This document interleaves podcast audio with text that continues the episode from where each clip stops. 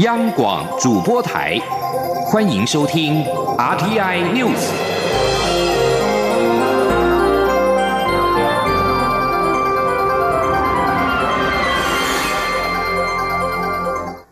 听众朋友您好，欢迎收听这节央广主播台提供给您的 RT News，我是张顺祥。所罗门当地媒体《岛屿太阳报》今天引用匿名消息，表示所罗门政府以台湾驻所罗门大使廖文哲干预所罗门内政为理由，准备要驱逐台湾驻所罗门大使，甚至传出现任所国的总理苏加瓦瑞希望在本周六，也就是九月二十一号，联合国。大会上面宣布跟中国建交的消息，对此，总统府发言人丁允恭表示，外交单位正密切的掌握相关的情势。他并且强调，我方会尽最大努力维系邦谊，阻止北京借此冲击区域的安全稳定。丁允恭说，相关的情势，我们外交单位正密切掌握之中。那尽管来自中国的武力打压不断。无论就巩固邦谊，乃至于善尽我们印太区域议员的责任，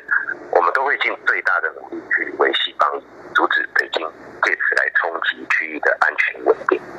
继续关注的新闻焦点是：二零二零郭台铭是否参选总统即将揭晓，因为九月十七号是中选会受理申请为总统、副总统选举被连署人的最后期限。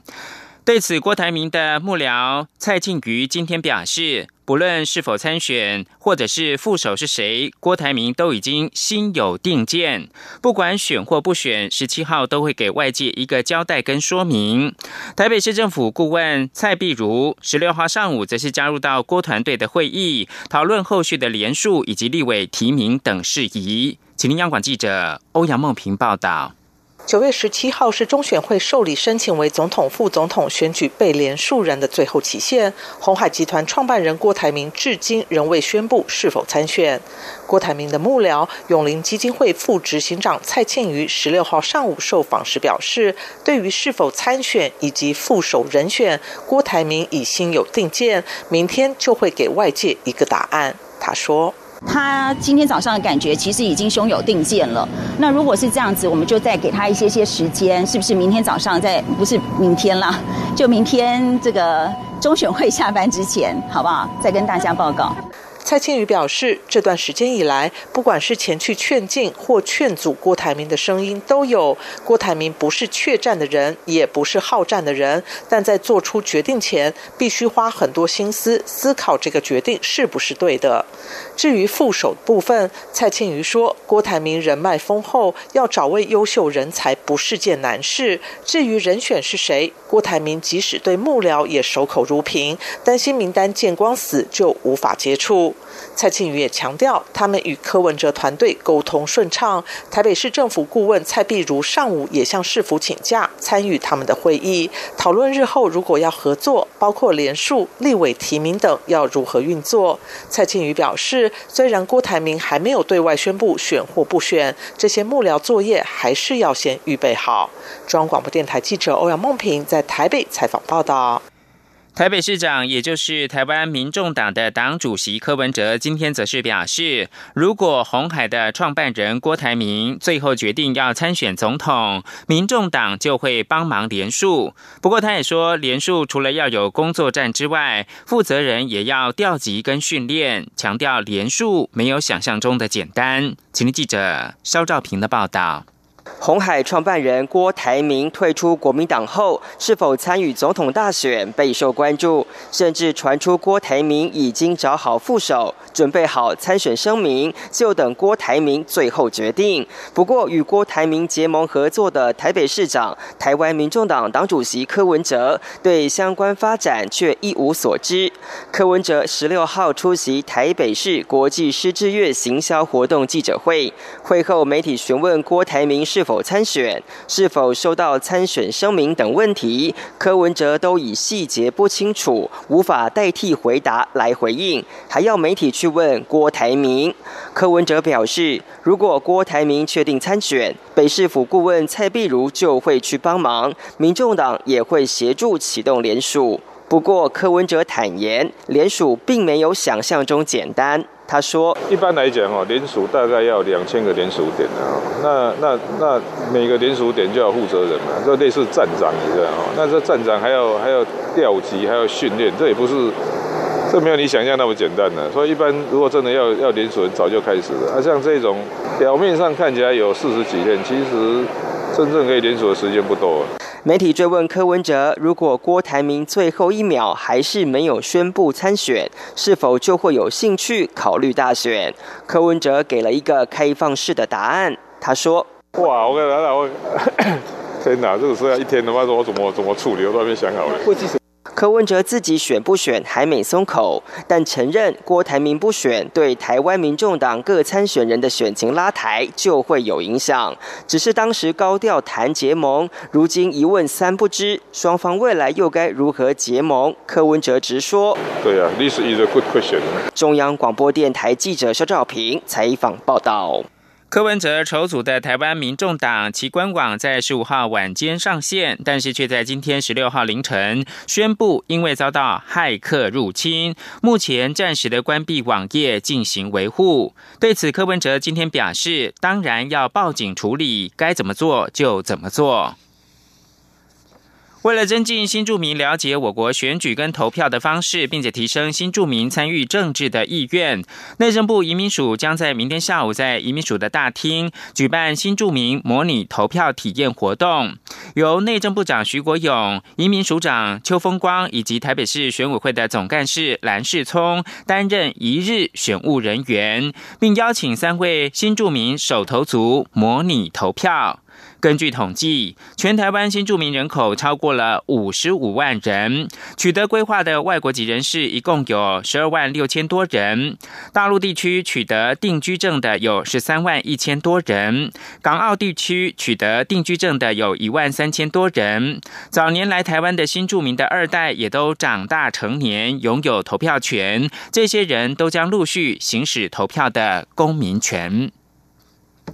继续关注是立法院，为了实践居住正义，时代力量的立委黄国昌今天举行了记者会，宣布将要提出房屋税条例修正草案，针对拥有四户以上的囤房大户，苛征累进的囤房税，终结囤房炒作，并且列为本会期的优先法案。请记者刘玉秋的报道。台湾房价居高不下，引发诸多民怨。为了实现居住正义，缓解高空屋、高房价，时代力量地委黄国昌认为，不能仅是靠新建社会住宅或是发放租屋补贴，台湾必须要有囤房税，才能终结囤房炒作的困境。为此，实力正式提出房屋税条例修正草案，针对囤房大户课征囤房税。黄国昌十六号举行记者会，说明囤房税的四大重点，除了针对仅持有一户自住房屋者，税率从百分之一点二调降至百分之一；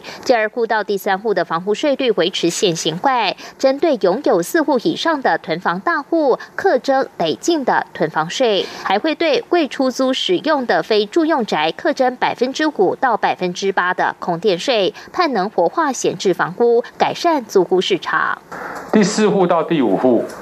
我们囤房税的税率就是二点四。到三点六，第六户到第七户，三点六到四点八，第八户到第九户，四点八到百分之六，那第十户以后，就是百分之六到百分之十。那透过这一种阶梯累进税率啊的方式，来科予囤房税，那希望能够促成整个不动产的交易市场，一方面能够活化，二方面呢能够。更为的健康。专业者都市改革组织秘书长彭阳凯也说，乐见实力提出空户税修法。他并强调，课征空户税的目的不是政府要向人民抢钱，而是鼓励把房子拿出来使用。实力的空户税是针对拥有第四户房屋才会课征累进的房屋税，全台仅近百分之五的囤房大户会受到影响，而多户者的空屋率明显偏高。只要他们把房子拿出来出租使用，将对房。估供给有正面效果。除了课征空污税外，时代力量智库副执行长彭胜少也指出，实力本会期也会重新推出实价登录二点零修法，落实揭露门牌号码，并对预售户的定型化契约纳入政府查核权，让交易市场更公开透明。而实力也会将空污税及实价登录二点零皆列入优先法案，呼吁朝野支持。中广电台记者刘秋采访报道。另一个空污的问题是空气污染。台湾目前的空气品质标准是细悬浮微粒，也就是 PM 二点五，浓度是每立方公尺十五微克。台湾健康空气行动联盟的理事长叶光鹏今天举行了记者会，举出国卫院去年底的研究数字。将浓度标准提高到每立方公尺十微克，将可以有效的降低脑中风、心肌梗塞、肺癌等疾病的发生，创造更高的健康效益。请听央广记者王维婷的报道。秋冬将至，又到了空气品质容易受到影响的季节。台湾健康空气行动联盟理事长叶光鹏十六号举行记者会，呼吁在目前的基础上继续努力，更进一步提高空品标准。现在台湾 PM 二点五的浓度标准是每立方公尺十五微克。叶光鹏以国卫院二零一八年底的研究数据指出，在现行标准下，脑中风可避免发病人数是五百四十九人，肺癌可避免发病人数是五百六十八人。如果将浓度标准提高至每立方公尺十微克，脑中风可避免发病人数增加至九百零八人，肺癌可避免发病人数增加为八百一十五人。能够减少健保支出。叶光鹏表示，根据中经院的报告，若台湾 PM 二点五的浓度在二零二零年达标每立方公尺十五微克的话，可以减少六千六百六十四人早逝，健康效益大于二零一九年设定的标准，也就是浓度每立方公尺十八微克所减少的人数。叶光鹏说：“但是空气空气品质标准定出来，对台湾人的健康效益有的。”这是用嘴讲的，所以咱就要看郑尊人国民党的时代，一个继续第二波，能够请郑尊人去评估，如果台湾达到 PM 二点零均值标准，也产也的经济效益往这是评估十五的时候是一兆到二点零八兆，达到台湾十五，那你要没达到吗？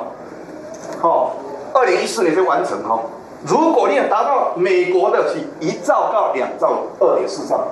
叶光鹏表示，如今台湾北部 PM 二点五渐渐达到每立方公尺十五微克，他呼吁进一步提高空品标准，与世界卫生组织一致，也就是每立方公尺十微克。希望朝野立委审查预算时，将纳税钱用在真正地防治空污。出席记者会的国民党立委许玉仁表示，立法院本会期会推动跨党派决议文，希望以预算控制的方式督促行政机关落实空污减量。民进党立委刘建国也表示，空气品质是跨党派议题，有必要从严管制 PM 二点五，因此提高浓度标准有其必要。中央广播电台记者王威婷采访报道。国际新闻就在以色列将举行大选的前两天，寻求在自身右派基础下提高投票率的以色列总理尼坦雅胡政府，十五号通过了一项在占领区约旦河西岸的新屯垦案。尼坦雅胡领导的联合党和前参谋总长甘茨领导的中间派蓝白联盟，在这场选举当中势均力敌。对此，尼坦雅胡的做法，巴勒斯坦自治政府要求国际社会制止所有以色列旨在摧毁中东和平政治进程基础的疯狂举动。最后提供给您是联合国秘书长古特瑞斯十五号谴责沙地阿拉伯石油设施遭到无人机攻击，并要求相关的各方避免紧张升高。沙地阿美石油公司位在阿布盖格跟。赖胡斯的两处石油设施十四号遭到无人机的攻击，这是沙国石油产业的心脏，导致沙国每天停产大概五百七十万桶的原油，相当于沙国一半的产量，对国际石油市场造成了冲击。美国总统川普十五号并且表示，回应沙国有场遇袭一事，美国枪已上膛，暗示美方可能会采取的是军事行动。而川普也已经授权，一旦需要就释出美国的战略石油储备，而沙地是动用庞大的石油储备来弥补产油中断。以上新闻由张顺祥编辑播报。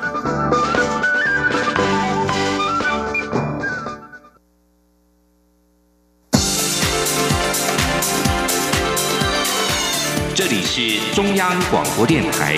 台湾之音，欢迎继续收听新闻。欢迎继续收听新闻，我是陈怡君。今年是九二一震灾二十周年，而每年的九月二十一号也是国家防灾日。内政部今天举行记者会，宣告从今天起举办一连五天的防灾周活动，包括防灾知识模拟考、地震避难演练等等。另外，今天也首度在桃园国际机场模拟国际救援队来台救灾的接待与撤离流程，希望把握黄金救援时间，提升搜救的效率。记者刘品希的报道。九月二十一号是国家防灾日，政府将于今年九月二十号上午九点二十一分模拟大甲断层错动，并诱发彰化断层北段发生规模六点八地震，进行各项防救灾工作。中央气象局也将发送国家级警报讯息到民众的手机，邀请民众一起演练抗震保命三步骤：趴下、掩护、稳住。内政部十六号上午举行记者会，内政部长徐国勇表示，为了加强民众防灾救灾的能力，内政部特别推出消防防灾馆网站，并从九月十六号起一连五天推出不同的活动主题，包括防灾知识模拟考、居家安全环境检查、紧急避难包准备、三日份食物饮水准备、地震避难演练。民众只要完成答题或将演练的情形上传到网站。就有机会抽中智慧型手机、扫地机器人等多项好礼。徐国勇说：“那这些我们就，譬如说刚刚提到的避难包，那我们要准备，平常就要准备一到三天的一些食物，所以家里有时候买一些罐头食品，平常快要过期了，就拿来煮来吃。那如果……”平常的话，在地震来的时候，就拿了就可以当做我们避难的这些食物。那为什么一到三天呢？因为一般来讲，我们黄金搜救七十二小时，所以七十二小时一个很重要的时间。内政部表示，地震发生的时候，最重要的就是保护头部、颈部，避免受伤。应该立即踩趴下、掩护、稳住的动作。如果发生火灾，火场逃生避难时，一定要谨记随手关门的观念。如此可以将火势及浓烟局限在屋内，以利其他房间或楼层的人顺利逃生避难。此外，今年是九二一震灾二十周年，为了加速国际救援队赶赴灾区救灾的机制，内政部十六号首度在桃园国际机场举办国际救援队来台救灾接待及撤离，动员行政院灾防办、外交部、国防部、交通部等部会，并邀请纽西兰、欧盟搜救与应变人员实际参与演习，动员六十多人、五部车辆以及桃园机场空勤、地勤人员。演练快速通关、救灾资讯队伍掌握、交通接驳运输等，希望提升国际搜救队来台的搜救效率。央广记者刘聘熙在台北的采访报道。为了有效管控房价，中央银行从二零一二年开始，针对了高价住宅，也就是所谓的豪宅，实施房贷成数最高不得超过六成的限制。央行理事合作和库金控董事长雷仲达指出，豪宅持有属于较特殊的族群，对豪宅管控解禁应该不会那么快。房仲业者也表示，这几年豪宅市场已经逐渐走出自己的一条路。评估央行这周的里监事会议，对于豪宅的管控不会做出改变。记者陈林信宏的报道。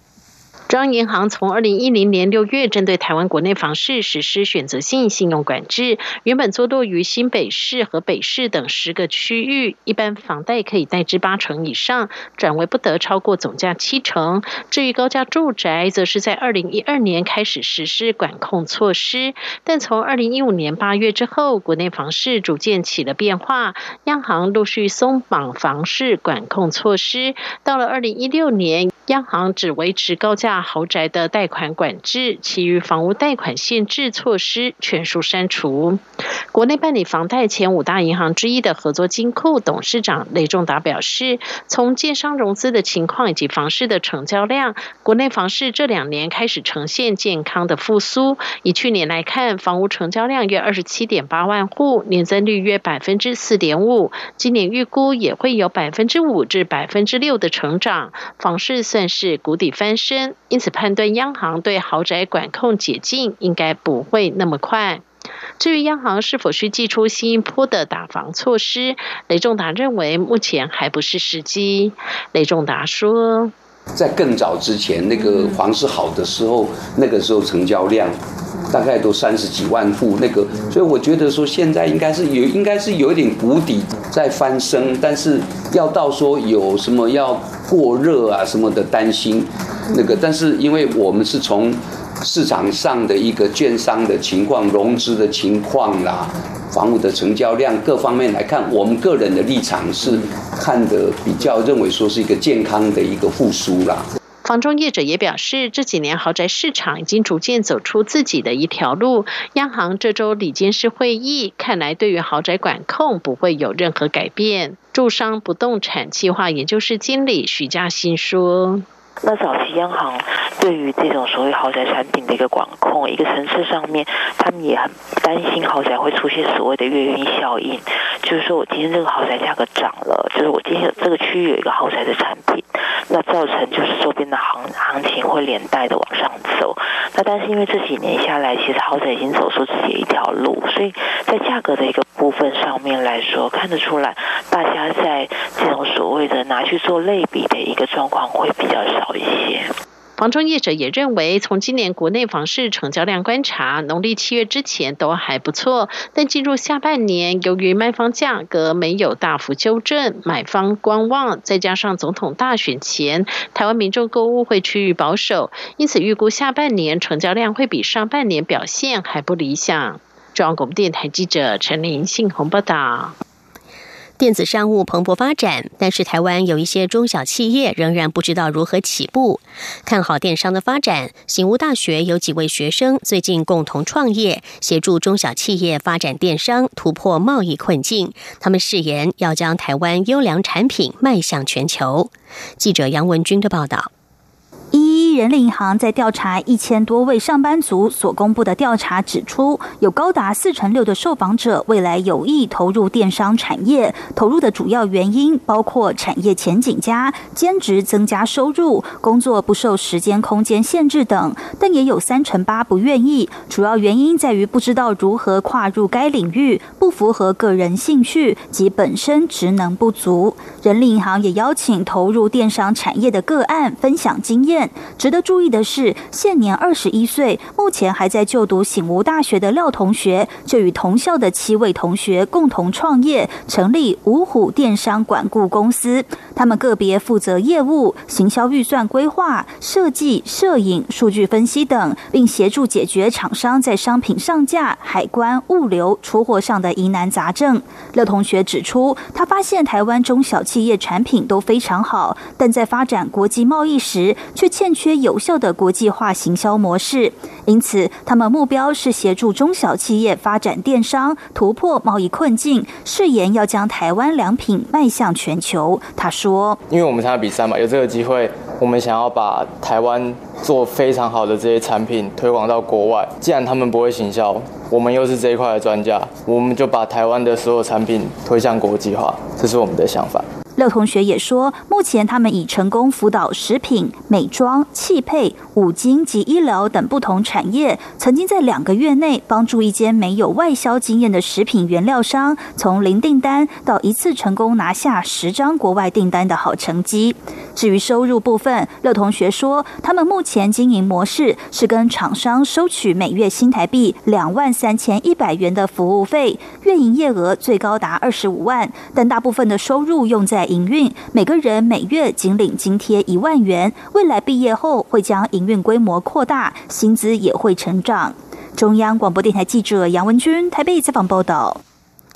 教育部推动学海计划，提升青年学子的全球移动力。南台科技大学的学生李美云日前透过力学优秀生专属的学海习珠方案，如愿到了新加坡淡马锡理工学院当交换生。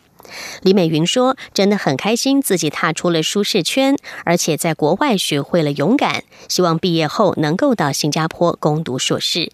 记者陈国维的报道。就读南台科技大学视觉传达设计系的李美云，在上个学年度申请教育部的学海习珠方案，成功到新加坡淡马锡理工学院交换学习五个月。李美云表示，她在高中时透过网络和世界各国的人交换明信片，开始对国外的世界感到好奇，因而有了当交换学生的梦想。但在南投偏乡长大的她，家里不富裕，出国读书对她来讲是很遥远的事。结果上了大学。学才知道教育部有学海计划，让他燃起希望。李美云到新加坡淡马锡理工学院学习平面设计，每个班级约二十五名学生，属于小班制。他提到，当地一个学年度有四个学期，一学期只有两个月，和台湾一年两学期大不同。而且每一门课每周会上两次，所以几乎要一直赶作业。他们上课步调还蛮紧凑的，而且你每次上课你都要跟老师讨论，然后就是讨论你要做什么，然后你的设计理念是什么这样。所以我觉得，因为上课压力有点大，所以我就花不少时间去适应。李美云趁着学习和学习间的假期，在新加坡各地走走看看。她说：“很高兴自己能踏出在台湾的舒适圈，到国外迎向各种挑战，学会独立生活的能力，抗压性也变强了。原本不确定志向的她，现在也决定未来想到新加坡读硕士班。她鼓励家境不好的同学，能多利用教育部这项计划，做好各项准备，实现到外国交换或实习的梦想。”中央广播电台记者陈国。为台北采访报道。继续关心国际消息，距离十月三十一号的英国脱欧大限只剩下不到七周，而英国首相强生和欧盟至今尚未谈妥分手协议。路透社十五号报道，强生在《每日电讯报》撰文说，他相信能够在数周之内和欧洲联盟敲定一项协议。这位前伦敦市长也重申，他正致力于让英国在十月三十一号脱欧。强生十六号即将前往卢森堡和欧盟执行委员会主席容科会面。强生表示，无协议脱欧的结果绝非他所愿，但当局已经针对了无协议脱欧做出非常大规模的准备。对于英国恐怕会无协议脱欧，欧盟最具有影响力的游说团体之一——欧洲工商联合会在今天警告，英国如果无协议的贸然退出欧盟，将会是一场大灾难。欧盟将于十七号在布鲁塞尔召开两天高峰会，这可能是英国和欧盟达成协议的最后机会。欧洲工商联合会执行长贝若呼吁双方尽所有理性的努力，进行有建设性的对话，避免无协议脱欧。曾经揭发美国政府秘密监控计划的吹哨者史诺登，最近接受法国媒体的访问。他占据俄罗斯已经六年，很希望能够获得法国的庇护。史诺登曾为美国国家安全局包商雇员。他在二零一三年揭露了美国政府的大规模监控通讯及网络计划。为了避免被追弃，他离开美国，暂居俄罗斯。史诺登在俄罗斯的居留效期到二零二零年。法国的 France Inter 电台近期访问史诺登，他说：“谁都不希望法国变得像是那些不讨人喜欢的国家。而整件事中最悲哀的是，一个美国吹哨者唯一可以说话的地方不是在欧洲，而是在俄罗斯。”根据《费加洛报》，史诺登曾经向超过二十国请求保护，包括法国及德国，但是都被拒绝。史诺登说：“这不只是法国的问题，而是西方世界的问题，也是现存制度的问题。保护吹哨者并没有对立的意涵，接纳一个像他这样的人，不等于攻击美国。”《费加洛报》还提到，史诺登将在九月十七号出版回忆录，在美、法、德、英等地上市。讽刺德国纳粹的喜剧电影《乔乔兔》十五号在多伦多影展拿下了最大奖项，而在好莱坞颁奖季即将到来之际，也可能成为预测下一届奥斯卡奖的风向指标。乔乔兔的导演，也就是指导《雷神索尔三：诸神黄昏》的维提提说，这是二战期间的一个德国小男孩和他想象中的朋友希特勒的故事。悄悄兔击败了拿下坎城影展金棕榈奖的南韩电影《寄生上流》。多伦多最佳人气奖完全由观众来评选，长久以来被视为奥斯卡奖的风向球。以上 T I News 由陈义军编辑播报，谢谢收听，这里是中央广播电台。